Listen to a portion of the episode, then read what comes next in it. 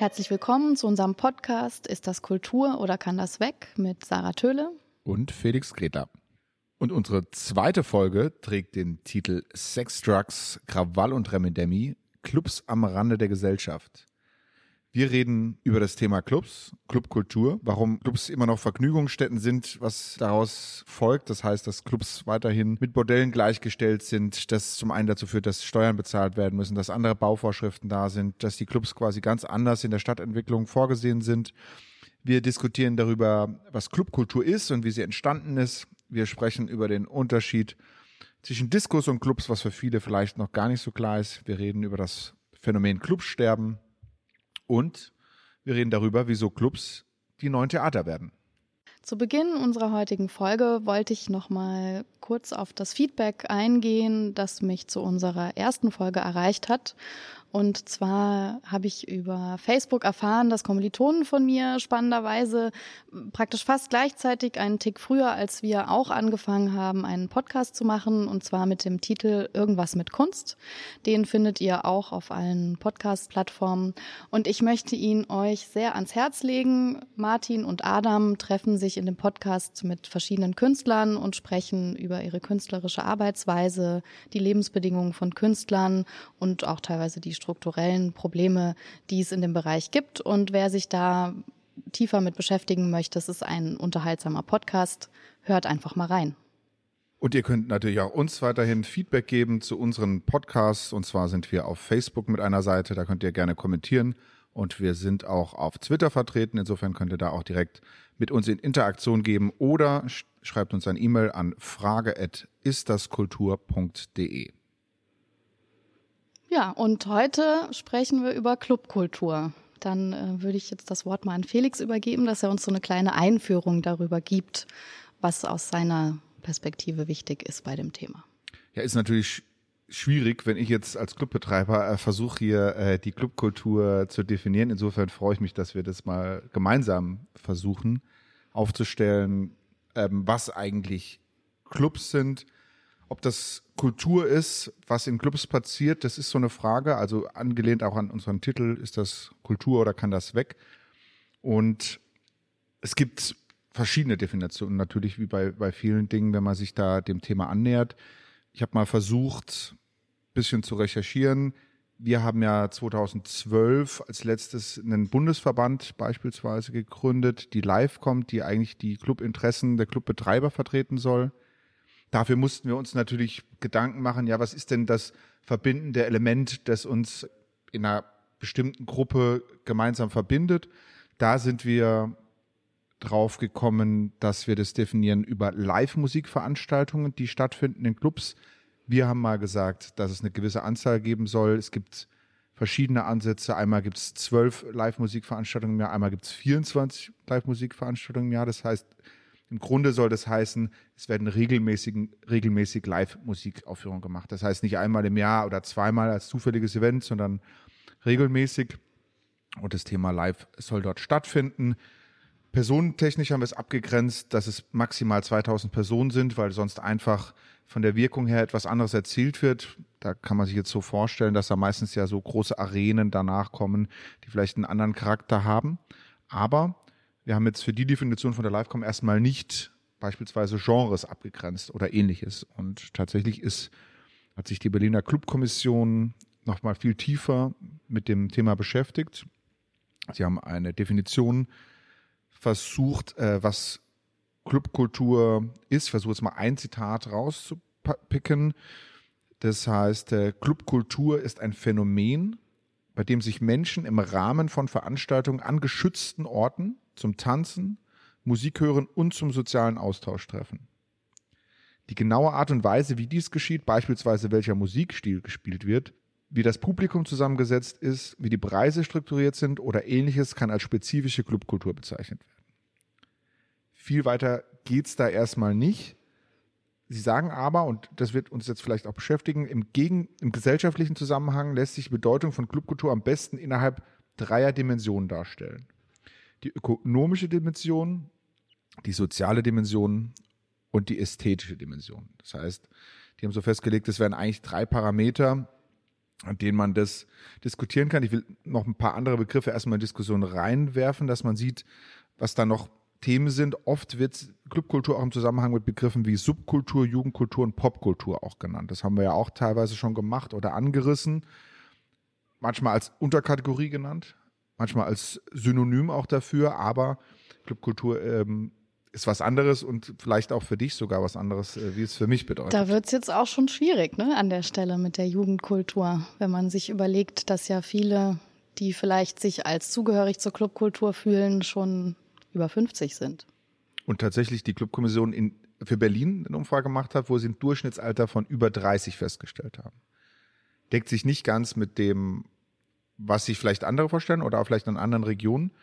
Und hat teilweise vielleicht auch mit, mit Ausprägungen von Musikrichtungen zu tun, so wie ich mir vorstellen kann, im Gebiet von Techno oder elektronischer Musik, wo man oft älteres Publikum findet, dass man aber nicht immer das Prägende sein muss in bestimmten Umfelden, denke ich mal. Ja, aber ich würde da jetzt, glaube ich, direkt einhaken. Ähm, also wir werden, glaube ich, bei dem Thema einfach nicht um Techno herumkommen. So, deswegen würde ich jetzt einfach direkt damit anfangen für alle, die sich mit diesem Gebiet und diesem Thema nicht so gut auskennen, einfach damit man sich das so ein bisschen vorstellen kann, woher zumindest ein großer Teil auch des Gefühls und der Idee von Clubkultur kommt. Ähm, das ist auch regionell in Deutschland, also regional unterschiedlich, auch im Ausland teilweise anders entstanden, aber es gibt so einen gemeinsamen Nenner, den man schon mit dem Mauerfall in Verbindung bringen kann und mit der Szene in Berlin, wie sie eben äh, um den Mauerfall herum entstanden ist. Und wichtig für die Entstehung ist zum einen die gesellschaftliche Stimmung, also diese Freude über den Mauerfall und die Wiedervereinigung, die Begegnung von den Ostberlinern mit den Westberlinern über die elektronische Musik. Das waren am Anfang wenig Leute, ist dann relativ schnell auch gewachsen, war aber zum Großteil, und ich glaube, das ist wichtig zu verstehen, möglich weil es eben diese Leerstände in Berlin gab, weil es eine Zone gab, in der eigentlich zu dem Zeitpunkt, also so, wir sprechen über drei, vier Jahre ungefähr, nicht wirklich Gesetze existiert haben, man einfach Häuser betreten hat, dort vorübergehende Clubs installiert hat. Und das ist so ein bisschen, glaube ich, in Deutschland schwingt es immer mit, wenn man über Clubkultur spricht, diese, dieses Ideal dieser Freiheit, so ein bisschen anarchisch vielleicht auch. Also es waren eben Veranstaltungen und Räume, in denen alles möglich war, weil es niemanden gab, der dafür zuständig war. Und dieses Freiheitsgefühl, auch wenn man, also da gibt's ja zahllose Dokumentarfilme über die verschiedenen Clubs, wo die ursprünglichen DJs und so zu Wort kommen und auch Gäste und man sich das anhören kann, empfehle ich jedem, sich das mal anzuschauen und eben in Verbindung mit auch diesem gesellschaftlichen Freiheitsgefühl durch die Befreiung der DDR, äh, auch das Ende des Kalten Krieges, diese ganze Stimmung gemeinsam hat was Besonderes geschaffen. Und es ging dabei, ähm, also zum einen auch diese, diese Neuartigkeit dieser Musik, die es vorher so nicht gab, die ja ohne Texte funktioniert, nur Rhythmus hat und deswegen auch nochmal so einen anderen Freiraum hat und viele Menschen zusammengebracht hat, die mussten sich jetzt nicht über irgendwelche Themen einigen, sondern es war einfach so eine äh, sehr physische Vereinigung durchs Tanzen mit den Lichtern, viele Künstler, die sich da beteiligt haben. Also ein sehr kreatives, freies Umfeld, in der so eine Szene gewachsen ist, die dann über die Jahre, über die Love Parade und über andere Einflüsse dann auch international, über Detroit zum Beispiel mit Amerika in Kontakt gekommen ist, mit London und immer internationaler geworden ist, gewachsen ist und natürlich auch kommerzieller geworden ist. Klar, und viel Interaktion hatte, das hast du ja schon gesagt, also viel auch, auch körperbetont äh, Interaktion, was man sonst im musikalischen Bereich in den letzten Jahrhunderten gar nicht mehr so stark hatte. Natürlich auch viel mit der Entwicklung der Instrumente, also der Geräte ja mit Sicherheit auch zu tun hatte in, in den Jahren.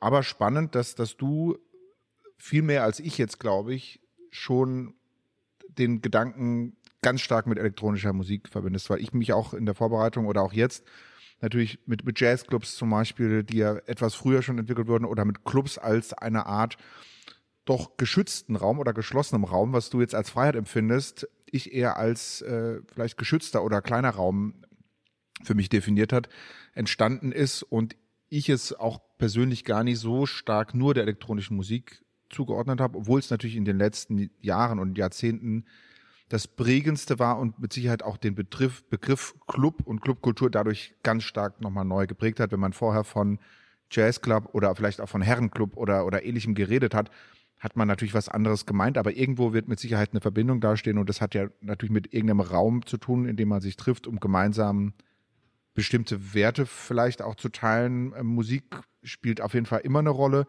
und gemeinsam zu interagieren und das ist ja dann diese soziale Dimension wieder, äh, die, die vielleicht dann unterschiedlich wahrgenommen wird.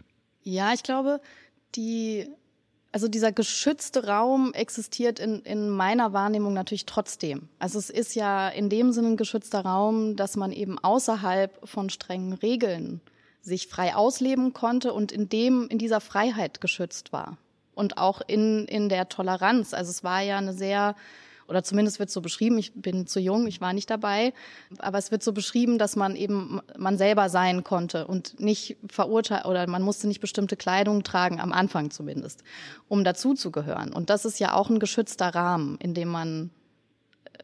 Ja, aber das, das ist ja, ja was, wo wir vorher ja schon ein bisschen gestritten haben der geschützte Rahmen oder dass man, dass man nicht irgendwas Spezielles machen kann, das habe ich anders erlebt, weil ich immer den Club als Art geschlossene Gruppe, die dadurch ja geschützt ist, dass sie nicht für alle offen ist. Und das ist ja auch gerade in der Queer-Szene meiner Meinung nach immer ein Element gewesen, dass man gesagt hat, man hat hier einen gewissen Schutz, weil eben eine gewisse Kontrolle stattfindet, wer alles Teil dieses Clubs sein darf. Ja, das muss jetzt nicht bestimmtes Aussehen sein oder auch nicht eine bestimmte Herkunft, aber in einer gewissen Form gab es ja einen Schutz und das ist ja das, was, was man als Doorman oder Security sozusagen irgendwie kennt, der dafür gesorgt hat oder auch am Anfang über diese Member-Clubs, dass eben ein geschützter Raum entstehen kann. Der kann ja eigentlich nur dann entstehen, wenn eben nach außen irgendwie nicht alles so offen ist, wie man das vorstellt. Aber ganz definieren, das ist, glaube ich, die Schwierigkeit. Ne? Aber, aber irgendwas muss es damit zu tun haben. Na, es gibt ja, also ähm, am Anfang in Berlin zum Beispiel gab es so Hotlines, wo man, wenn man die Nummer kannte, anrufen konnte und dann hat man erfahren, wo die Partys stattgefunden haben. Also, also diese Speakeasy-Nummern, die es jetzt eigentlich wieder gibt. Ne? Also man musste schon irgendwie Teil der Szene sein, um überhaupt zu wissen, wo man hin muss. Das war ja auch nicht äh, so, dass man da mit öffentlichen Verkehrsmitteln hinkam. Also ne,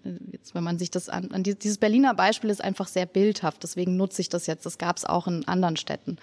Aber wenn man sich das überlegt, dass man über einen Potsdamer Platz gelaufen ist, irgendwie 89, da war ja nichts. Ne? Also das war einfach eine Baustelle, total dunkel. Und wenn man nicht wusste, wo jetzt da die Tür in den Keller ist, dann hätte man das ja nie gefunden. Also das heißt, schon allein dadurch entsteht natürlich eine Auslese, eine ganz natürliche, weil nicht jeder Bürger einfach wusste, wo das stattfindet.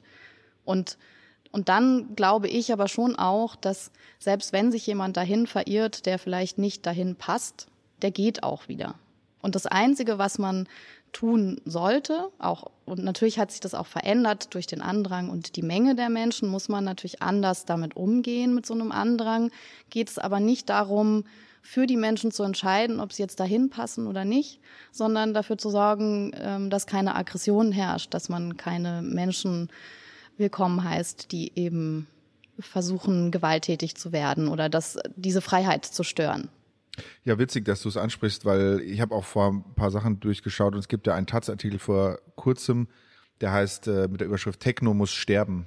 Und der beschäftigt sich tatsächlich mit der Kommerzialisierung, also in den letzten Jahren, also diesem höheren Andrang, das was du beschrieben hast, vor allem im Bereich der elektronischen Musik und äh, empfiehlt quasi, man sollte eigentlich, müsste es eigentlich sterben lassen, dass es neu geboren werden kann, weil sagen so viel passiert ist, was gar nicht mehr zu den Ursprüngen des Gedankens passt in der gesamten Szene. Ja, nicht nur in Berlin, wo vieles jetzt vielleicht, weil es natürlich so groß ist, dann schneller zum Vorschein kommt, aber natürlich auch in der, in der gesamten Szene. Den verlinken wir euch natürlich, den Artikel. Wie siehst du das? Muss Techno und die Clubkultur jetzt sterben? Ist es ganz gut, äh, auch in Zeiten von Corona oder?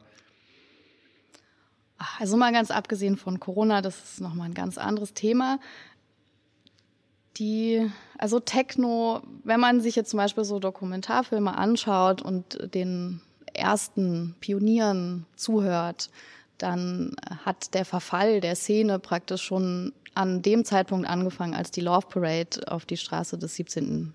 Juni, Juli verlegt wurde. Also ähm, weil zum Beispiel der Grundgedanke war, auch der Techno-Szene am Anfang, es gibt keinen Star, sondern es geht um die Musik und, und den Raum und die Menge und alle sind Teil und es soll nicht eine Person vorne stehen. Und in dem Moment, als an der Siegessäule praktisch Main Acts gespielt haben, war der Gedanke eigentlich vorbei. Mhm. So. Aber das ist natürlich immer, also bei jeder Art von Szene, ob in, ob in Kunst, in Musik, immer wenn sozusagen äh, Subkultur oder so Sachen, die nicht so bekannt sind, dann größer werden, kommt man an dieselben Probleme. Also sobald eben das Geldverdienen wichtig wird und Menschen sich in den Vordergrund stellen und andere, die es vielleicht besser können, aber gar nicht in den Vordergrund wollen. Und also so immer entsteht diese Diskussion über die Werte von so einer Szene und eine Veränderung. Das ist ein normaler Vorgang. Deswegen finde ich nicht, dass es sterben muss, sondern man muss sich kritisch damit auseinandersetzen und immer wieder sich daran erinnern, wo man herkommt und sich und versuchen, sich anzupassen. Klar, also ich gehe, man geht ja deswegen auch zum Beispiel die Definition der Livecom, dass man sagt, es ist dadurch auch eine Größe irgendwo da, ne, die in der Regel, und das ist natürlich bei der Love Parade dann auch außen vor, oder wenn wir jetzt uns die großen Clubs äh, in Ibiza beispielsweise anschauen, wo ja auch große Techno-Artists ähm, spielen oder große Festivals wie die Mayday oder die, die Time Warp, wo, wo das natürlich an der Grenze ist. Ne? Da wird richtig, da kommen richtig viele Leute zusammen, da wird geht es um richtig viel Geld. Das sind, sind sagen wir mal, Manics, auch wenn sie trotzdem ja gesellschaftlich dann nur noch eine Randerscheinung äh, bringen. Ja, insofern, und da, vielleicht kann man das mal kurz einschieben, werde ich ja immer gefragt, und das ist in vielen Diskussionen auch mit Verwaltung oder mit Leuten, die da nicht so einen starken Bezug immer haben. Also, und das ist vielleicht dann interessant auch in der Definition mit einer Abgrenzung. Wo ist denn jetzt zum Beispiel der Unterschied zwischen einer Disco, einem Club oder der Clubkultur oder dem und dem, was Mainstream ist. Ne? Taucht das eine in den Charts nicht auf oder taucht es in den Charts auf? Wo, wo wird Clubkultur zum Mainstream und, und wie kann man das jetzt abgrenzen? Weil das tatsächlich in einer anderen Diskussion, zu der wir vielleicht später noch kommen wird, dann auch relevant sein könnte. Ne? Erklär mal irgendwie jemand, warum denn das jetzt irgendwie Unterstützung bedarf und, und das andere jetzt irgendwie nicht, obwohl beides irgendwie im Raum stattfindet und laute Musik hat. Ja, und ähm, also vielleicht ja. äh, ist mir jetzt gerade so spontan eingefallen, also in anderen Branchen äh, gibt's ja so Gütesiegel, also zum Beispiel so ein Bio-Siegel. Vielleicht müsste sowas auch aus der, also von den Akteuren selber kommen, dass sie so eine Definition aufstellen und praktisch über so eine Art Siegel definieren, was sie zugehörig finden und was nicht und warum. Also um sich damit auch zu beschäftigen, weil auch am Anfang bei deiner Definition ist mir aufgefallen, ne, also ihr habt das jetzt auf 2000 Gäste limitiert. Ich würde ja aber sagen, laut meiner Wahrnehmung gehören eben auch Festivals wie die Fusion zum Beispiel dazu. Das ist für mich auch Clubkultur. Also es braucht gar nicht die vier Wände und das Dach. Ist richtig, absolut. Wir haben auch tatsächlich eine Live-Com das insofern dann angepasst, weil wir auch Festivals dabei haben was, was ich auch meinte, ist, ist ein Qualitätssiegel, so ein bisschen ist das eine, weil da reden wir über, über Qualität. Wir versuchen es ja aber trotzdem an verschiedenen Parametern festzumachen. Und witzigerweise habe ich das mal machen müssen, so ein bisschen. Und zwar fürs Finanzamt. Tatsächlich ist es schon lange eine Diskussion, da gibt es auch ein großes Berghain- oder Mayday-Urteil eigentlich. Ob, war für viele so die Definition oder die Diskussion darüber, ob Clubs Kultur sind weil nämlich es ja darum geht, Eintrittseinnahmen, die in Clubs gemacht werden, wie werden die versteuert? Regelsteuersatz ist 19, jetzt gerade 16 Prozent. Und für bestimmte Dinge gibt es Ausnahmen. Für Bücher oder für bestimmte Kulturangebote, also der ermäßigte Mehrwertsteuersatz. Und den kann man auch auf Konzerte anwenden. Und jetzt war dann in der Clubkultur eben die Frage, die ersten haben es dann gemacht, weil sie für sich selbstverständlich das so gesehen haben. Dann war aber irgendwann die Diskussion, was ist denn das jetzt eigentlich ein Konzert, was in Clubs stattfindet? Und wie kann ich das jetzt irgendwie beweisen? Und dann kam dann der äh, Mitarbeiter des Finanzamts und hat gesagt, ja, äh, da, die tanzen doch bei euch und die trinken doch. Das ist doch kein Konzert. Und dann hatte ich tatsächlich auf sieben Seiten mal angefangen, äh, dem Finanzamt, also im Prinzip für jemand, der, der das gar nicht weiß, versucht eben zu erklären, was denn Kriterien sein können. Und das war dann die Idee, wie kannst du jemand artfremdes, klare Kriterien nehmen? Er kann wie eine Art Checkliste nehmen und sagen, ist das Konzert, ne? Also ist noch keine Clubkultur, sondern mhm. das geht dann so weiter. Aber das wäre ein Ansatz, ne? wo man sagen könnte, okay, das sind so Kriterien. Und da hat zum Beispiel dazu gehört, und das ist jetzt auch dann zugleich ein Unterschied zu äh, DJ-Veranstaltungen im Prinzip und üblichen Partys der Unterschied. Also zwar quasi eigentlich für mich zwischen Disco und Club gewesen, dass hier Künstler oft ihre eigenproduzierten Titel aufführen. führen. Dass sie beispielsweise eine Homepage haben, dass es einen Vorverkauf gibt und ganz zentral eigentlich, dass Gäste im Vergleich zu einer Disco vorwiegend eben wegen dem Künstler zur Veranstaltung kommen und nicht einfach nur, um beispielsweise Spaß zu haben. Und gibt's, also das kann man sich natürlich runterladen, das verlinken wir auch, da gibt es auch bestimmte Urteile, dass das bewusste Abspielen eines Tonträgers zum Beispiel kein Konzert ist, was ja eigentlich klar ist. Also man legt was in die CD an und macht nur die Übergänge, was dann für viele schwierig ist. Aber tatsächlich habe ich dann Kriterien aufgelegt, wo man sagen kann, okay, der Künstler steht im Mittelpunkt. Wie kann man es dokumentieren? Weil das ja die Frage ist okay, es gibt ein Plakat oder es gibt eine Facebook-Veranstaltung, wo der Künstler genannt ist. Gibt es ja jetzt bei der 90er-Party nicht wirklich, ne? Steht 90er-Party und bei dem anderen gibt es einen Künstler. Es gibt meistens einen Kartenverkauf weil es eine Begehrlichkeit gibt. Da kann man natürlich dokumentieren äh, in den Ankündigungen. Die Ticketpreise sind meistens deutlich äh, unterschiedlich im Club während Partys. Einlass gibt es in der Regel auch keine Türselektion eben bei, bei Clubkulturveranstaltungen. Genau, Berichterstattung in den Medien und so weiter. Ne? Also der Partycharakter im Prinzip, Musikstil, was da gemacht wird, das ist äh, ein zentraler Unterschied und ich glaube, sowas braucht man auch, um, wenn man irgendwann Clubkultur insofern definieren will, dass sie Unterstützung bekommt, dass Leute, die jetzt nicht so einen Bezug damit haben, verstehen können. Und tatsächlich bei uns hat es funktioniert. Der Beamte war zufrieden und hat es dann sozusagen auch akzeptiert, dass wir eben Live-Musikveranstaltungen oder Clubkulturveranstaltungen, also entweder Bands, die bei uns gespielt haben, oder DJs, die eben eigenkreative Werke mit Plattenspielern, aber dann eben live gemischt vornehmen, dass das eben Konzerte sind. Ja, jetzt komme ich nochmal, vielleicht wird es jetzt auch deutlich, warum ich tatsächlich die elektronische Musikszene als so prägend empfinde, wenn man über Clubkultur sprechen möchte. Und zwar, wenn wir jetzt über künstlerische DJs sprechen, dann versucht man das zu definieren anhand sozusagen des künstlerischen Einflusses während dem Auflegen. Und jetzt hast du gesagt, okay, nicht nur Übergänge, sondern eigenproduziertes Material. Um zu verstehen, wie das, wie elektronische Musik auch entstanden ist, muss man eben wissen, dass der Raumklang eine entscheidende Rolle spielt in dieser Musikszene. Das ist inzwischen sehr in Vergessenheit geraten. Also es gibt inzwischen auch äh, DJs, die MP3s auflegen, was in meinen Augen ein riesiges Verbrechen ist und einfach dem Kulturgedanken dann überhaupt nicht mehr gerecht wird.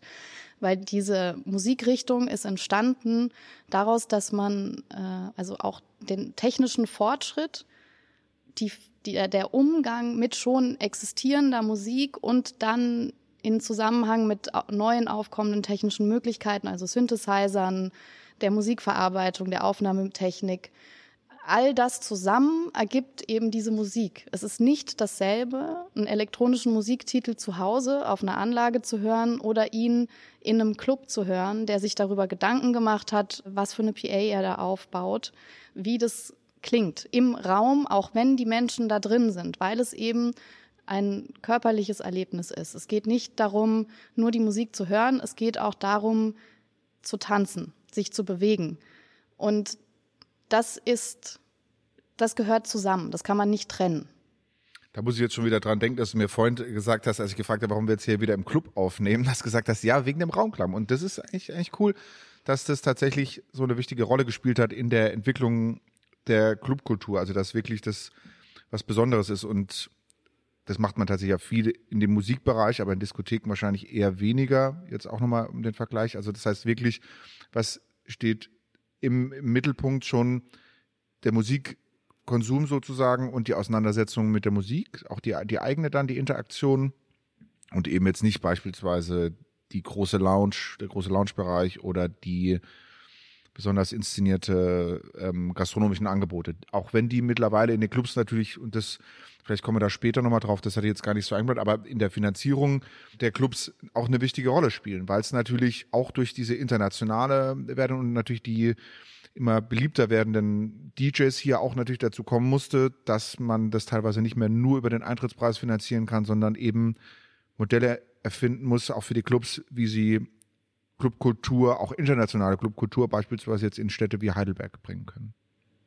Ja, auch noch mal kurz zu dem Thema mit der Disco. Das ist auch so ein Missverständnis, glaube ich auch. Vielleicht ist es sogar speziell für Deutschland, weil ähm, also Disco war ja auch maßgeblich daran beteiligt, dass elektronische Musik entstanden ist. Wenn man jetzt an Studio 54 denkt oder mhm. an äh, Paradise Garage. Äh, daher kommt die Hausmusikszene, daraus wiederum kam dann der Techno auf mhm. Umwegen. Also die Disco und der Club sind eigentlich sehr verwandt. Natürlich, klar. Nur hat sich dann ähm, die Disco-Musik natürlich ist dann auch stark kommerziell geworden und damit haben sich dann Diskotheken in, sind dann sozusagen abgebogen genau, und haben genau. sich in eine andere Richtung entwickelt, die wiederum eigentlich fast vergleichbar ist mit dem, was wir jetzt heute für Themen in der Clubkultur haben. Dass man, wie du es angesprochen hast, man muss natürlich irgendwann an einem Punkt dann darüber nachdenken, wovon lebt man, wie funktioniert das wirtschaftlich, dann kommt Gastronomie ins Spiel und man erfindet Konzepte, die eben die anderen Bereiche möglich machen. Klar, es gibt viele Gemeinsamkeiten, weil man die gleiche Herkunft hat, aber es gibt natürlich auch viele Unterschiede. Es gibt auch viele gemeinsame Probleme.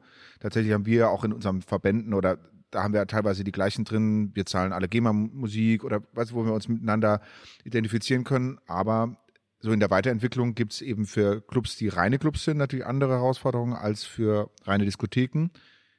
Es gibt aber auch natürlich viele Twitter, die beispielsweise wie die Halle 02 Clubveranstaltungen macht, Disco-Veranstaltungen macht. Und da wird es natürlich dann nochmal schwieriger irgendwie. Also wenn, wenn in, in, in Bereichen, wo man es ausdifferenzieren muss, ne, für mich jetzt persönlich gar nicht, aber teilweise zur Erklärung für bestimmte Zielgruppen oder für bestimmte Dinge, die man kriegen muss, wird es dann, weil es da dann schwierig ist zu differenzieren, hä, bist du nicht das oder das, sondern du, du bist irgendwie beides. Ne? Das hat sich ja dann auch so rausentwickelt. In der Außenwirkung ist das Problem. Zum, zum ne? Beispiel, Also für genau. Menschen, die jetzt äh, sozusagen nicht den Club oder die Disco besuchen, die oder auch teilweise die, die es besuchen, aber sich einfach nicht mit der Geschichte auskennen oder nicht wissen, wo es herkommt und den Unterschied nicht verstehen können, weil sie es nicht wissen, äh, für die ist es dann dasselbe. Und die sagen dann halt, wieso, ihr macht doch da kommerzielle Veranstaltungen, wieso soll das jetzt gefördert werden? Und die Frage ist aber natürlich auch, will man gefördert werden überhaupt? Also steht es nicht im Widerspruch zum Beispiel äh, zu diesem Ursprungsgedanken der Freiheit und dieses Unabhängigseins vom Staat? Ist das heute eigentlich noch möglich, solche Freiräume zu schaffen, zu erhalten? Wollen wir das? Absolut ist auch innerhalb der Branche eine Riesendiskussion, ne? ob man, ob man sowas will, weil man ja irgendwo sich auch immer so eine Art Protestbewegung gesehen hat. Oder wie du sagst, eine Abgrenzung, ne? Underground, man will, will geschlossen sein und dementsprechend natürlich gar nichts mit staatlichen Behörden oder, oder mit Obrigkeiten oder mit Politik gar zu tun haben. Ist natürlich jetzt eine Herausforderung, gerade in der aktuellen Zeit. Aber, und deswegen wollte ich es auch nochmal kurz ansprechen, es gab ja, oder vor ein paar Jahren ist ja das entstanden, ich habe immer mit dem Wort Clubsterben das irgendwie so beschrieben. Andere haben sich davor gewerbt, weil die äh, gewehrt immer, weil sie sagen, ja, das soll man auf keinen Fall mit reinbringen, weil das klingt ja so, als könnten wir irgendwie was dafür und wären wir irgendwie schuld, dass wir irgendeinen Prozess in Gang setzen. Jedenfalls gibt es ja rund um, um dieses Wort Clubsterben einfach eine Entwicklung, wie natürlich in, in jeden Szenen oder wie in, in jeder Branche wahrscheinlich, dass man sich weiterentwickelt, was für viele Clubs zur Folge hatte, dass sie schließen mussten, für äh, einige, dass sie auch neue geöffnet haben und die Frage, mit der ich mich auch schon viel auseinandergesetzt habe, ob das normal ist, ob das schlecht ist. Tatsächlich ist auch für eine Frage nochmal entstanden. Gab viele, die gesagt haben, ja, zum Club gehört, oder die immer noch jetzt sagen, für den Club gehört es ja eigentlich dazu, dass er nur temporär ist. Haben wir jetzt vorhin gar nicht in der Definition angekündigt, aber in Berlin ist das so eine, so eine gängige Floskel, irgendwie so von wegen, Club darf gar nicht dauerhaft sein, sondern er muss irgendwie neu entstehen und dann wieder sterben und, oder an anderer Stelle wieder neu entstehen. Hat vielleicht, habe ich mir gedacht, damit zu tun gehabt, dass man eben oft dadurch ja diese, diese Underground-Räume irgendwie so bespielen kann, dass sie noch funktionieren, weil man ja oft, wenn man es längerfristig macht, ganz andere Kosten oder Aufwände hat, als wenn man temporär mal irgendwo reingehen kann, aber vielleicht auch mit der Kreativität. Und ich verlinke da noch einige Sachen, auch für die, die sich da tiefer reinschauen wollen. Wir haben Umfragen gemacht ja auch und immer geguckt, woran könnte das liegen, wie ist die zur wirtschaftlichen Situation von Clubs heutzutage, was hat sich verändert, was sind die größten Herausforderungen, aber auch zum, zum veränderten Ausgehverhalten von, von Menschen, das zum einen ähm, der, mit dem gesellschaftlichen Wandel zu tun hat, das zum anderen mit der Digitalisierung, dem Musikkonsum zu tun hat. Da haben wir ja schon mal eine Folge drüber gemacht, die ja zum Teil auch damit reinspielt. Und da die Frage ist, wie müssen sich Clubs verändern? Müssen sie sich verändern? Ist das ein normaler Prozess, den, den Clubs vielleicht durchmachen müssen, müssen einige sterben, damit es wieder neu geht, dass die Kreativität funktioniert. Witzigerweise hat dieser Prozess vor ein paar Jahren angefangen. Ich glaube tatsächlich, dass es jetzt eine Beschleunigung gibt, so, so, eine, so eine Art Brandbeschleunigung durch, durch Corona und sich die Clubszene auf jeden Fall verändern wird. Wie, ähm, kann ich jetzt nicht sagen, kann ich auch noch nicht sagen, aber es ist auf jeden Fall sehr viel Drive gerade drin. Ich würde äh, diesen temporären Aspekt habe ich jetzt gar nicht so bedacht, finde es aber spannend und würde den jetzt gerade mal nutzen. Ich habe so ein Gedankenspiel mir überlegt, äh, was nicht in allen Punkten konsequent funktioniert, aber vielleicht trotzdem spannend ist, um dieses ganze Thema mal von einer anderen Perspektive zu sehen. Und zwar, wenn wir uns jetzt mal das Theater und so ein bisschen grob die Geschichte vom Theater angucken und das mal mit der Clubkultur vergleichen. Also erstmal formal. Wir haben praktisch Veranstaltungen, die mit Ton, Licht, Raum, Publikum arbeiten, ähnlich wie im Theater. So, oder in der Oper oder im Konzert. Das, also, ne, das Licht hat eine essentielle Rolle, die Raumgestaltung hat eine Rolle, Kostüme haben eine Rolle. Im Theater ist es auch seit Anbeginn ein großes Thema, die Interaktion mit dem Publikum. Also will man, dass das Publikum Teil des Ganzen ist oder soll es das Ganze nur von außen betrachten? Seit einigen Jahren ist es ja auch so sehr so ein Modebegriff, dieses Interaktive, wo ich jetzt sagen würde, im Club hat man das, weil je, das Publikum ist automatisch Teil der Inszenierung, wenn man jetzt so eine Veranstaltung, so einen Abend als Inszenierung bezeichnen würde.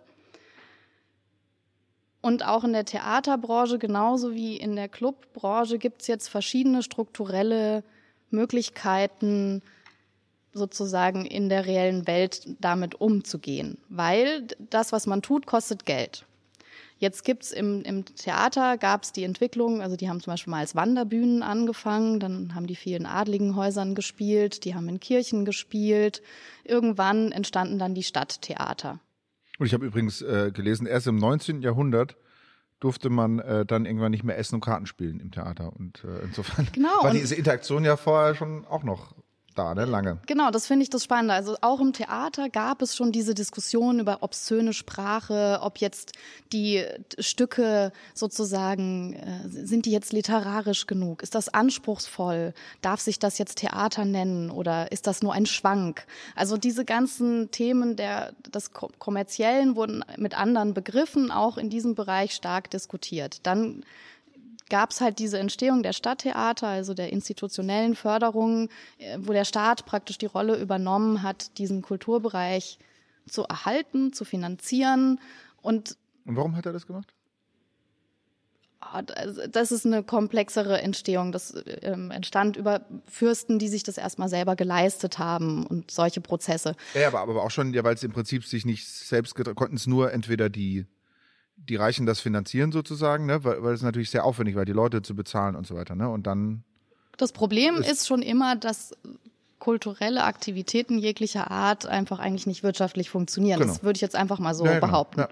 Und jetzt gibt's aber so strukturell eben die Möglichkeit, okay, wir gehen in diese institutionelle Förderung rein, dann bekommen wir das Geld und haben eigentlich die Freiheit, uns auf das Arbeiten zu konzentrieren. Sind aber natürlich am Beispiel vom Stadttheater abhängig von der Kommunalpolitik und von der Stadtgesellschaft. Also wie nehmen die Theater wahr? Was wünschen die sich? Welche Bedürfnisse müssen wir dann auch erfüllen, damit das akzeptiert wird, was wir tun? Also es ist keine hundertprozentige Freiheit. Das ist ein Grauen für die Clubkultur, was du vorhin gesagt hast. Ne? Da müsste ja, jemand, Moment. da wäre ich abhängig von jemand, der im Zweifel sagt, finde ich nicht so gut die Kultur, die er macht, oder ich hätte gern ein bisschen was anderes. Genau.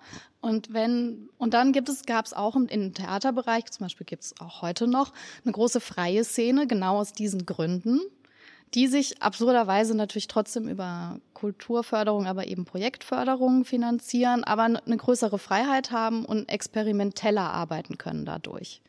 Weil sie nicht so diesen äh, Erfolg liefern müssen, wie jetzt ein Stadttheater das tun muss, weil sie auch nicht so viel Aufmerksamkeit bekommen. Also sie funktionieren eher in so einer Nische, und dadurch haben sie dann mehr kreative Freiheit, aber weniger Geld. Das muss man abwägen. Und dann gibt es noch die dritte Form. Das wäre praktisch dann die, so die Soziokultur. Ist, genau, aber witzig, dass die freie Szene sich nennen. Also das, was du meinst. Das ist eine institutionell, dann freie Szene, die ein bisschen weniger gefördert werden, aber ja eigentlich auch nicht ganz frei sind, zumindest nicht von Förderung. Ne? Genau, aber es sind dann ja auch oft Menschen, die leben von sehr wenig Geld. Ja. Ne? Also denen ist einfach das, diese, dieses künstlerisch freie Schaffen wichtiger als äh, sozusagen das Gehalt. Das muss man dann auch so sehen. Das ist mhm. die Realität für diese Menschen. Und dann gibt es diesen, diesen Zwischenschritt sozusagen, die Soziokultur. Äh, die gibt's ja auch im Theaterbereich, die dann mehr so theaterpädagogisch arbeiten, die versuchen dann auch die Bevölkerung anders einzubeziehen, über Workshops, viel mit Jugendarbeit zum Beispiel. Und diese drei, ich reduziere es jetzt, es gibt da noch Mischformen, aber mhm. wenn wir es jetzt mal auf diese drei Bereiche oder Strukturmöglichkeiten reduzieren, gibt's das in der Clubkultur ja auch. Ja, also es gibt institutionell geförderte Clubs oder ja, Locations, die Live-Musik äh, anbieten, die deren Aufgabe es dann ist, Künstler zu fördern, die vielleicht wobei, musikalisch wobei, wichtig sind, also künstlerisch wichtig sind. An wen denkst du Also weil die meisten, die ich da kenne, die, die hätte ich jetzt subsumiert unter den Begriff, wo du gesagt hast, Soziokultur, weil die meisten dann da runterfallen, die gefördert sind, also institutionell geförderte Clubs meistens in dem Bereich der soziokulturellen Zentren. Die kommen oft daher. Oder kommen daher und genau. haben sich weiterentwickelt. Da, also okay. da würde ja. ich den Unterschied machen. Also es Verstehen. gibt dann praktisch die Clubs, die, die haben gesagt, okay, wir gehen den kommerziellen Weg. Also wir machen eben dann Disco-Veranstaltungen, weiten unser gastronomisches Angebot aus und sind dann total abhängig von unserem Publikum. Also haben diese finanzielle Abhängigkeit vom Geschmack der Menschen. Dann gibt es die, die wirklich im soziokulturellen Bereich verbleiben, wo die sagen, wir bezahlen auch niemanden, sondern äh, die unsere Gäste gestalten mit uns gemeinsam das Programm. Und dafür brauchen wir dann nicht so viel Geld. Auch die bekommen teilweise natürlich Förderung, aber relativ geringe und wollen die auch nur insofern, dass sie eben weiter existieren können. Und die wehren sich ja auch stark dagegen, mehr Gelder zu bekommen, weil sie eben dann fürchten, ihre Freiheit zu verlieren.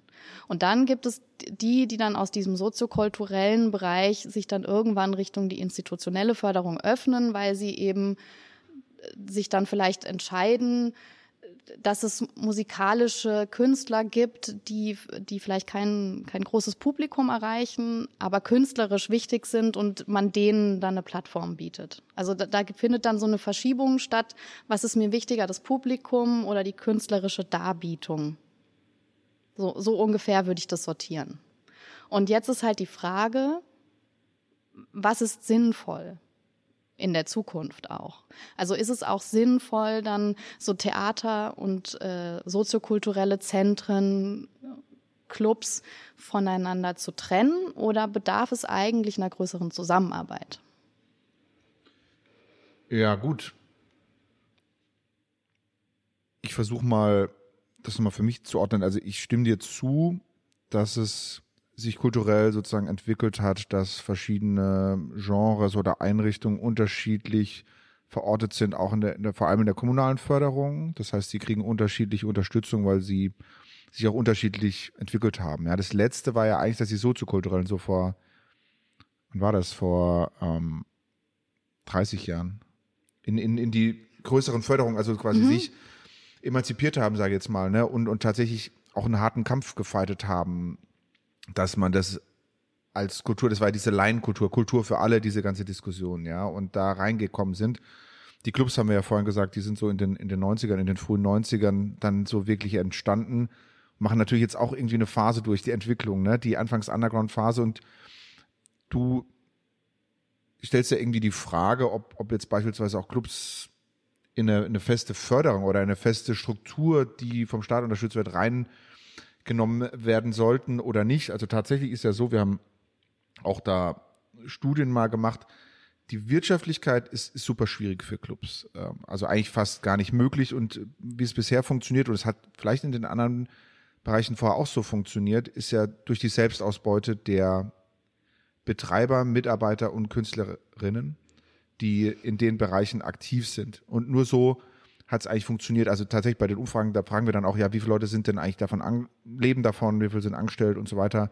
Und eigentlich nur durch diese vielen, auch ja heutzutage ne, viele Praktikas oder, oder Künstlerinnen, die, die unter, unter Wert, sage ich jetzt mal, doof, ja, sich verkaufen, das Ganze nur funktioniert. Und die Frage ist ja tatsächlich gesellschaftlich, wollen wir das, dass es dauerhaft, dass es okay ist, dass das so funktioniert, so wie du sagst, ja, muss man sich jetzt entscheiden, ob man auch davon leben können will oder, oder eben nicht. Genau, also brauche ich, brauch ich immer einen Brotjob und kann dann genau. praktisch zusätzlich künstlerisch tätig sein. Ist das so, wie wir das wollen? Oder wollen wir Menschen ermöglichen, dass sie wirklich sich nur auf das Kreative, das Kulturelle konzentrieren können? Ist das wünschenswert? Das ist auch eine Frage. Ich will ja, ja, gar nicht entscheiden, was besser und, ist. Ja, aber das, Witzige, das Spannende an der Frage ist doch, dass wir das für andere Kulturbereiche völlig klar entschieden haben, dass wir es nicht wollen. Also, dass wir wollen, dass sie davon leben können. Und für die Clubkultur eigentlich nicht. Wenn ich jetzt mir die Dimensionen vorstelle, mit denen der Steuerzahler, also alle, die, die Gesamtgesellschaft, kulturelle Aktivitäten unterstützt, indem sie jetzt äh, Subventionen bekommen, also Defizitausgleiche oder wie auch immer in unterschiedlichen Höhen, ist es in bestimmten Bereichen völlig klar und in einer Dimension, die, die sehr gut ist, also sehr, sehr groß auch, ist bei Clubs eigentlich, und deswegen habe ich vorher gefragt, weil ich kenne kaum, es gibt auch wenige Clubs, ne, die, die bundesweit subventioniert sind und wenn, dann mit ganz, ganz wenig Mitteln oder irgendwie, da ist es irgendwie total strittig, ja, da sagt man, nein, das muss irgendwie nicht sein. Und das hat mich auch dazu geführt, eigentlich so eine Folge zu machen, zu fragen, ja, liegt das denn an der fehlenden gesellschaftlichen Akzeptanz für Clubkultur? Liegt es daran, dass die Leute, die in der Politik sind und über das, über diese Unterstützung verfügen, das nicht kennen und sich nicht damit identifizieren, weil beispielsweise zu wenig junge Leute in der Politik aktiv sind? Liegt es daran, dass man keinen kulturellen Wert beimisst, weil man in der falschen Dimension denkt oder in der falschen Bewertung denkt. Woran liegt es? Also die Frage ist, gibt es überhaupt genug Relevanz oder gesellschaftliche Akzeptanz von Clubkultur, die dann automatisch dazu führen würde, dass sie wie alle anderen Kulturformen auch so weit unterstützt würde, wie sie bedarf. Ne? Ich will jetzt gar nicht über die Dimension reden, sondern im Prinzip nur so, dass, dass es in Ordnung ist, ohne dass sich, das würde ich jetzt mal sagen, jemand ausbeuten muss oder ausgebeutet werden muss. Die Schwierigkeit liegt darin, denke ich, dass aus dieser Motivation heraus, dass man eben aus diesem aus von diesem Freiheitsgedanken ausgeht und eigentlich unabhängig vom Staat sein wollte, hat man oder haben viele in der in der Clubszene eigene Wege gesucht. Also man hat sich nicht direkt an den Staat gewandt, sondern hat erstmal über kommerzielle Formate versucht, sich selber zu tragen. Und dadurch ist natürlich diese Eventkultur entstanden. Und diese Eventkultur, also da meine ich jetzt eben solche Veranstaltungen, die nicht wirklich einen künstlerischen Anspruch haben, sondern da geht es eigentlich eher eben um Unterhaltung oder um, wie soll man das beschreiben? Ja, aber äh, viel mehr als Unterhaltung war das Theater doch oft auch nicht. Und, und wenn ich mich erinnere, in den hm. Anfangszeiten ging es doch auch eher darum, der, der, der Obrigkeit einen Spiegel vorzuhalten. Das war doch, das waren doch ganz viele, sowohl Stücke als auch diese Leinstücke. Das heißt, das ist doch irgendwie total vergleichbar in der Vergangenheit sozusagen. Das hat ja, sich nur anders entwickelt und, und die Clubkultur entwickelt sich ja irgendwie auch. Aber wenn ich jetzt meine, also Eventkultur, damit meine ich jetzt sowas wie Motto-Partys. Also die, die keinen. Also sowas wie Music. Also im Theaterbereich würde ich jetzt sagen Musical. Musicals. Genau. Ja, ja, gut, aber, also, aber da würde jetzt ja auch keiner äh, auf die Idee kommen, Musicals zu subventionieren aktuell. Wobei ich auch immer, ich finde ich finde es auch schwierig, weil wir fangen natürlich an, jetzt das zu bewerten. Und dann grenzen wir natürlich auch immer Leute aus, die, die sagen, die finden das total wichtig für ihr Leben. Das ist die Schwierigkeit nein, nein, nein, an dieser Debatte. Wir, wir, wir diskutieren ja nur jetzt gerade noch drüber, ob was unterstützungswürdig oder fähig ist. Also ich will es ja nicht bewerten, ob ich das gut oder schlecht finde. Ich, ich finde auch ein Musical, wenn es gut gemacht ist, gut oder eine Theatervorstellung. Nur, wir hatten ja jetzt gerade über eine zum Beispiel staatliche Unterstützung geredet. Da sagt man, würde man ja auch klar sagen, okay, auch wenn ich beides inhaltlich gut finde, unterstütze ich das eine finanziell und das andere eben nicht. Und so würde ich auch in der Clubkultur ja nicht vorgehen und sagen, soll jetzt einer anfangen, inhaltlich zu bewerten, was ich gut oder schlecht finde, sondern deswegen kam ja vorhin zu den Kriterien, dass man sagt, okay, wo führen Kriterien dazu, dass ich jetzt beispielsweise, weil ich Clubkultur mache und jetzt jemand aus, weil du von Detroit gesagt hast, ja, den sozusagen einfliegen muss, der ja seine Stücke produziert hat und so weiter, dass jetzt aber ein Unterschied ist, ob ich jetzt wohl beide DJs wären, den DJ Peter hole und der 90er Musik abfeuern soll. Also auch nichts gegen 90er Musik, finden viele richtig cool, aber verursacht ja beides total unterschiedliche Kosten. Also im Moment. Die, die dir vielleicht bezahlt werden müssen. Ja, also im Moment ist es ja so, wenn wir jetzt über Kultur sprechen, es gibt ja Unterschied, ganz viele Definitionsmöglichkeiten für das Wort Kultur. Wir sprechen jetzt im Moment darüber, was staatlich geförderte Kultur ist und was, welche Kriterien diese Art von Kultur erfüllen muss, damit der Staat das für notwendig erachtet, finanziell sich daran zu beteiligen und das auch zu erhalten, vielleicht zu einem Grad, äh, das nicht unbedingt an Zuschauerzahlen messbar ist, sondern genau. weil man sagt, das ist ein historisch wichtige Gedanken oder das ist künstlerisch wichtig und das brauchen wir für die Bildung. Das hat auch was mit Bildung zu tun, das hat was mit Forschung zu tun. Das ist sehr stark verbunden mit der Wissenschaft, auch mit Erfindungen. Also die, dieser Bereich. Deswegen ist es nicht ähm, immer so leicht von außen zu verstehen, warum man jetzt dafür so viel Geld ausgeben muss. Klar, auch die und, soziale Dimension, die wir vorhin genannt haben, die, haben wir jetzt ja auch noch in der letzten Diskussion ja gar nicht reingebracht. Egal, ob es von Theatern oder anderen Einrichtungen ist, die ja eine soziale Dimension haben, die jenseits dieses ästhetischen, kulturellen Wertes steht, die aber trotzdem von Clubkultur erfüllt oder mit, mitgemacht wird.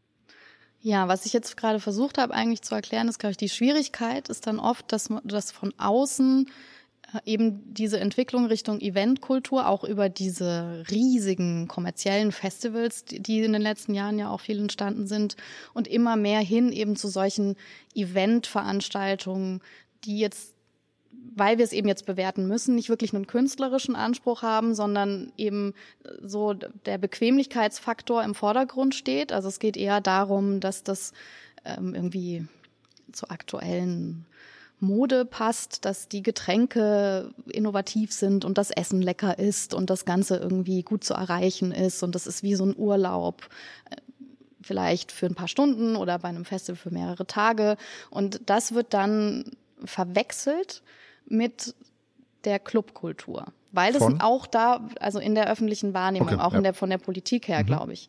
Und ähm, das ist natürlich daraus entstanden. Also es hängt damit zusammen, aber das ist genauso wie wenn ich jetzt sagen würde, Grafik ist das gleiche wie Werbung. Genau. Oder jetzt um bei diesem Theaterbeispiel nochmal, ähm, Musical ist das gleiche wie Musiktheater Oper. oder Musiktheater. Oper. Und dann deswegen, weil es die jetzt gibt und die viel Geld verdienen, muss ich jetzt sozusagen Oper nicht mehr unterstützen, weil, keine Ahnung, die können das doch selber dann oder da geht's doch auch.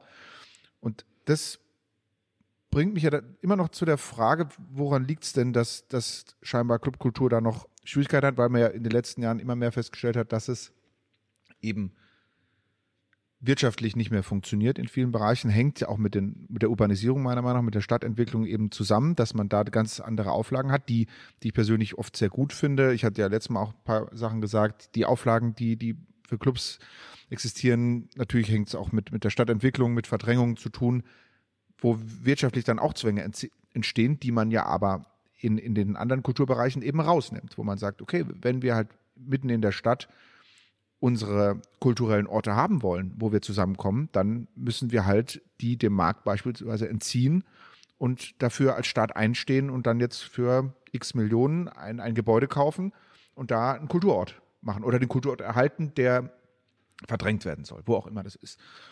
Und ich stelle eben fest, dass es super schwierig ist, jetzt nicht nur meiner regionalen Erfahrung hier, sondern auch bundesweit, Politik davon zu überzeugen. Und Politik, da denke ich dann auch immer an Gesellschaft, weil die letztlich ja auch den Druck ausüben auf die Politik, dass sie das genauso erkennen, wie wir es jetzt gerade skizziert haben und sagen, ja, dir recht, das ist doch wichtig, das ist ein wichtiger Ort. Club, die Orte, wo Clubkultur stattfindet, die müssen wir in der Stadt erhalten und deswegen ist natürlich selbstverständlich, dass wir die auf dem, im gleichen Maße also jetzt nicht mit dem gleichen Eurobetrag, aber im gleichen Maße wie die anderen Kulturformen, so wie sie es benötigen. Und ich bin mir sicher, Clubkultur würde wesentlich geringeren sozusagen Unterstützungsbedarf äh, wirtschaftlich, also finanziell jetzt pro Besucher oder pro Location irgendwie haben wie andere, was auch okay ist, da reinzugehen. Und, und ich denke im Moment, dass es damit zu tun hat, dass das Clubkultur, auch wenn wir vorhin über 30 gesagt haben, ein relativ junges Publikum hat und dass das Leute sind, die oft in der Gesellschaft nicht so stark vertreten sind. Oder hast du da eine andere These? Ja, ich glaube, es geht gar nicht ums Alter, sondern ist tatsächlich die unglaubliche Qualität der Clubkultur, die Offenheit für unterschiedliche Menschen. Und das ist auch äh, sozusagen zu beobachten, finde ich in den letzten Jahren. Also weil die ursprünglichen Clubbesucher, wenn wir jetzt zum Beispiel wieder vom Techno ausgehen, die sind heute natürlich einfach wesentlich älter als 30. Dann kommen aber junge Menschen nach, die das auch interessieren und es, es findet eine sehr starke Durchmischung statt würde ich behaupten, in Clubkultur. Also du hast Comedy-Veranstaltungen, du hast äh, viele unterschiedliche Programmangebote, die viele Menschen ansprechen, und es ist eben gar nicht so wichtig, wo du arbeitest, wie alt du bist, wie viel Geld du verdienst. Die, und das ist genau eigentlich die Qualität und wäre für mich ein Erkennungsmerkmal von Clubkultur. Wenn ich jetzt so ein Gütesiegel definieren wollen würde, würde ich sagen, eine Veranstaltung muss so sein, dass sie jeden willkommen heißt. Egal, wo er herkommt, wie viel Geld er verdient, wie er aussieht, was er anhat, woher er kommt, welches Geschlecht er hat. Also ein bisschen nochmal weg von, von diesem, aber trotzdem nur von der auch der einen Musikrichtung weg und, und ich meine, so sehe ich ja auch Clubs tatsächlich. Nee, ganz unabhängig von Musik. Ja, ja, genau. Also so sehe ich ja, nee, nur weil du vorhin dieses Club so stark mit, mit elektronischer so. oder Technomusik verbunden hast, sehe ich aber absolut wie du und das finde ich ja auch das Spannende und vor allem, wenn ich jetzt nochmal über, über Förderung oder sowas nachgehe, dass, dass Clubs tatsächlich viel mehr noch wie viele andere ja die Gesellschaftsstrukturen abbilden, die, die ähm, Diversität der Gesellschaft, vor allem mit, mit jungem Publikum. Und deswegen fand ich super spannend, dass du gesagt hast, sind eigentlich, werden die Clubs das neue Theater. Ja, das heißt, ich weiß nicht, weil, weil für mich gefühlt werden Theater ja vom Publikum immer älter und klar, die Gesellschaft wird auch älter, aber heißt es dann, dass Theater irgendwann aussterben, meinst du? Und dass es, dass für die Generation, die jetzt überhaupt aufwachsen, das in Clubs, in 50 Jahren das gleiche Zeit wird wie für uns jetzt Theater. Das heißt, wir gehen dann nicht Vielleicht mehr in, in 100 eine, Jahren. In 100 Jahren in eine, also auch wenn wir alt sind, gehen wir dann in Clubs und hören mit 90 dann Techno. Das heißt, da müssen wir jetzt über eine Bestuhlung nochmal anders nachdenken, äh, dass wir das mit, mit den Rollator-Abstellplätzen, weil das sind ja dann ganz neue Themen. Also ich habe mir tatsächlich auch, wachsen wir jetzt dann mit dem Publikum mit und machen auch viel mehr die Angebote so, also was auch, also räumliche Angebote oder wie auch immer. Das ist ja auch die Frage. Also Glück, ändert sich da, das ist so eine Frage. Ändert sich dein Musikgeschmack, weil du älter wirst? Also wirst jetzt ja. du mit 85 automatisch lieber Mozart hören? Ja, aber ja, ich, ich, ich hatte es teilweise befürchtet. Also ich höre tatsächlich auch andere Musik, als ich vor 20 Jahren also wahrscheinlich ich, gehört habe und ja. entwickle mich so mit, aber ich, ich, hab, ich höre auch viele Sachen immer noch. Also ich würde jetzt die nicht nicht mehr hören sozusagen. Das heißt, ich gehe auch davon aus, dass ich natürlich die auch noch gut, also insofern ja, genau, ne, also ich, ich finde aber auch Theater gut, aber ähm, also mein Vorschlag wäre ja zum Beispiel, das, ne, also das müsste man dann noch detaillierter ausarbeiten. Wir machen eine Abstimmung auf jeden Fall äh, unter dem Vorschlag. Doppelpunkt. Ähm, eine Möglichkeit, die ich sehe, wäre praktisch wegzugehen von so einer Projektförderung vom Staat oder so, so, also im Moment wird ja viel so gearbeitet, dass man, man gibt so Themen vor, die man wichtig findet und dafür kann man dann Gelder beantragen und auch weg von dieser kategorisierten institutionalen Förderung, sondern hin zu Freiräumen. Also der Staat gibt Freiräume, die sozusagen von vielen Menschen genutzt werden können. Also es gibt dann nicht mehr sozusagen diese Person, die das äh, so ein Programm gestaltet, so wie das jetzt ein Clubbetreiber ist oder ein Intendant zum Beispiel, äh, sondern der Zugang zu diesen Räumlichkeiten müsste offener gestaltet sein. Das ist aber doch eigentlich das klassische soziokulturelle Zentrum. Was sie aber auch meistens ja nicht mehr erfüllen. Nicht mehr sind, aber, aber das ist das Das war der Grundgedanke. Genau, genau. Und da, Witzig, aber danke, ja. dass du das nochmal gesagt hast. Also das war mir wirklich eigentlich, dass das gefallen ist, das war aber wirklich nicht abgesprochen, dass du den Intendanten und den Clubbetreiber auf eine Ebene, das sehe ich tatsächlich genauso, aber nicht, also jetzt nicht für meine persönliche kulturelle Leistung, sondern habe ich dann tatsächlich immer versucht, wo sind denn auch die Unterschiede zu, in der Abgrenzung zu anderen Kultureinrichtungen und tatsächlich bin ich der Meinung, dass Clubs nach dem gleichen Schema funktionieren. Ne? Insofern äh, finde ich das spannend, aber ich würde vorschlagen jetzt schon, dass wir dieses am Schluss jetzt rausgefundene Thema, also wie könnte auch eine Kulturförderung äh, aussehen in Zukunft oder eine geänderte, dass das auch nochmal ein, eine gesonderte Folge sein könnte, dass man sich da, also du hast jetzt spannende Ansätze ge gebracht, die ich, die ich in den Ansätzen auch unterstütze und die immer wieder diskutiert werden. Kulturpolitiker sagen ja auch, gerade viele Lokalpolitiker, die es als Laienparlament machen, dass sie auch Handreichungen brauchen oder überlegen müssen, wird ja oft diskutiert, wie könnte man Kulturförderungen anpassen an, an die heutigen veränderten äh, Lebensrealitäten, an die veränderten Gewohnheiten, an die veränderten Kulturformen, die sich entwickelt haben. Insofern glaube ich auch ganz stark daran, dass da dringender Handlungsbedarf ist, das zu revolutionieren und werde oft ganz erstaunt angeschaut, wenn man wirklich mal die Dimensionen und auch die Verteilungsgrade von Kulturförderungen jungen Menschen erklärt, weil wenn einer die Dimensionen hört, die an wo die hingehen und was da passiert, dann sind die ganz ungläubig. Hat natürlich seine Berechtigung, ist dann ganz schwierig, das ganz, ganz schnell mal zu erklären, dass man sagt, hier der eine kriegt 25 Millionen, der andere, alle anderen zusammen eine oder sowas. Aber macht es trotzdem für mich umso wichtiger, darüber mal zu sprechen und auch da vielleicht in eine neue Diskussion zu gehen. Was aber natürlich oftmals dann sehr schwierig wird, weil, weil dann immer Leute Angst haben, dass man ihnen was wegnimmt oder sowas. Ne? Was, was, was eigentlich unberechtigt ist. Also, also für, zumindest aus meiner Sicht auch. Ja, wir werden ja, ähm, also wir planen eine Folge zu diesem Thema, wie inwiefern Zahlen überhaupt in der Kulturdebatte sinnvoll sind. So, das wäre jetzt so mein, meine Formulierung des Themas. Mal sehen, wie es dann am Ende heißt. Ich glaube, was jetzt abschließend von mir nochmal auf die Frage, ist Clubkultur eine erhaltenswerte Kultur, würde ich sagen, ja. Es ist sogar für mich eine Kunst. Wer wissen will oder sich damit näher beschäftigen will, warum ich sage, dass es Kunst ist, da gibt es einen ganz tollen Dokumentarfilm, Denke an Deutschland in der Nacht. Da geht es auch um elektronische Musik. Ich finde aber, in diesem Dokumentarfilm wird wirklich sehr stark auf diesen künstlerischen Aspekt eingegangen, so wie es in allen möglichen Kunstformen eben diese Debatten gibt. Das spiegelt sich super und wird da toll gezeigt. Deswegen empfehle ich den Film, finde ihn sehr schön. Es ist ein ruhiger Film, man braucht ein bisschen Geduld dafür auch.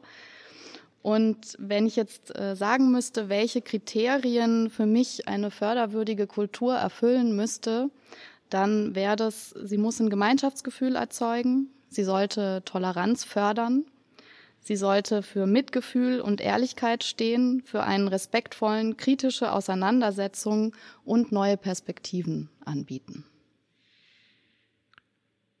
Kann ich alles unterstreichen, aber weil ich ja eher so der Ökonom bin, kann ich vielleicht noch ein paar andere, also ein bisschen noch was anderes einsetzen, was vielleicht ein bisschen kurz kam, aber wir werden natürlich einige Infos noch verlinken, wo man sich, glaube ich, weiterführend informieren kann.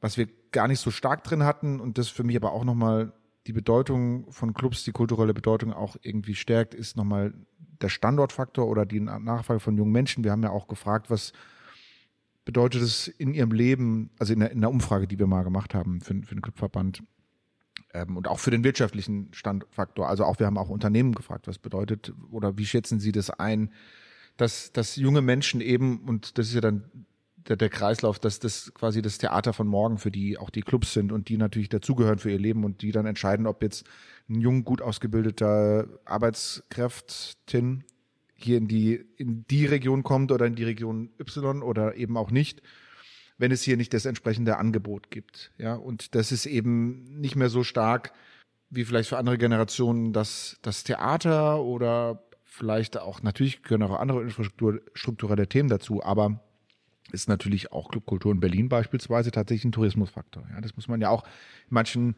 Städten noch dazu sehen. Und für die Stadtentwicklung hat man das ja auch rausgefunden. Da geht es ja auch dann um die Zwischennutzung. Und da kommt wieder, was ich vorhin gesagt habe, temporärer genutzte Räume. Ist es natürlich auch immer eine Chance und ein Motor gewesen. Wenn ich jetzt in unsere eigene Geschichte zurückblicke, war es so, dass wir dann der erste Anker waren im neuen Stadtteil, weil da vorher was entstanden ist, was ja oft in urban weiterentwickelten Räumen passiert. Insofern ist Clubkultur super spannend in Städten, in der Stadtentwicklung und sollte natürlich auf jeden Fall mitbedacht werden, was auch immer mehr Politiker und Politikerinnen Gott sei Dank tun. Insofern fand ich es jetzt spannend, dass wir uns da auf verschiedenen Wegen genähert haben und bin auch nochmal für mich selber schlau geworden. Wir freuen uns natürlich wie immer über kritisches Feedback. Vielleicht habt ihr noch irgendwelche Links oder irgendwas gelesen, was vielleicht zum Thema passen würde. Schreibt es uns gerne in den jeweiligen Podcasts in, in die Kommentare oder schreibt uns an, dann können wir natürlich auch die Show Notes dementsprechend ergänzen. Ja, und wenn ihr noch ähm, Dinge mitzuteilen habt, die wir jetzt vergessen haben oder die unsere Debatte stark beeinflussen, dann kommen wir auch gerne immer in der nächsten Folge nochmal darauf zurück, um das sozusagen dann auch dem Rest des Publikums noch mitzuteilen. Und ich hoffe natürlich, dass alle die Clubkultur aktuell vermissen, weil sie ja nicht stattfinden kann. Das haben wir jetzt versucht, auch nicht als zentrales Thema jetzt zu nehmen, sondern generell. Aber im Moment ist es natürlich, und das ist ein Sonderfall, so, dass Clubs seit dem 13.3. als eine der letzten Branchen geschlossen haben. Selbst die Bordelle durften mit Mundschutz öffnen, was ich mir noch nicht ganz so vorstellen kann, wie das dort funktioniert. Aber äh, wir noch nicht. Insofern, auch wenn das manchmal anders dargestellt wird, ne? also tatsächlich sind ist, äh, Tanzen in Clubs weiterhin verboten, auch wenn manche Biergartenbetrieb oder Barbetrieb haben, ist es aber natürlich, wie wir jetzt in der Diskussion gesehen haben, was ganz anderes als die Clubkultur. Insofern ähm, wünschen wir uns natürlich, wenn das die gesundheitliche Situation zulässt, dass er irgendwann weitergehen kann. Ansonsten wünsche ich bis dahin allen Gesundheit, bleibt gesund und klickt beim nächsten Mal wieder in unseren Podcast rein und abonniert natürlich gerne auf eurem Lieblingskanal den Podcast, damit ihr die neuen Folgen dann direkt bekommt. Bis bald. Ciao.